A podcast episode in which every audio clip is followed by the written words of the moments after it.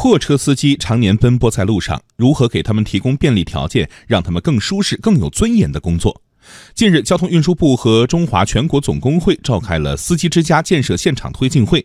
记者从会上了解到，目前山东、浙江等九个试点省份已经建成并投入运营的司机之家有七十六个。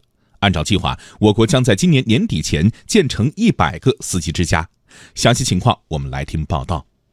交通运输部数据显示，目前我国货运从业人员大约有两千零三十点八万，他们大部分时间都在路上，连吃饭睡觉很多时候都是一种奢求。加上很多地方基础设施不完善，广大货车司机只能以车为家。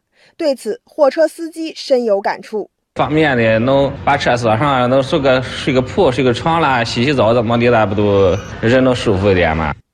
交通运输部和全国总工会从二零一八年开始推进司机之家的建设。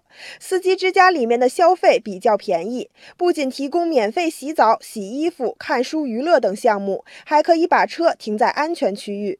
此外，司机之家还为货车司机提供车辆检测、证照审验、身份查验、安全救助、法律咨询等便民利民服务。交通运输部运输服务司货运处处长于兴元介绍，司机之家的建设工作将持续进行。今年年底之前，在全国要建成一百个司机之家。下一步呢，我们会同全国总工会等相关部门，每年在全国建设一批司机之家，切实的去增强我们广大货车司机的这种职业尊严。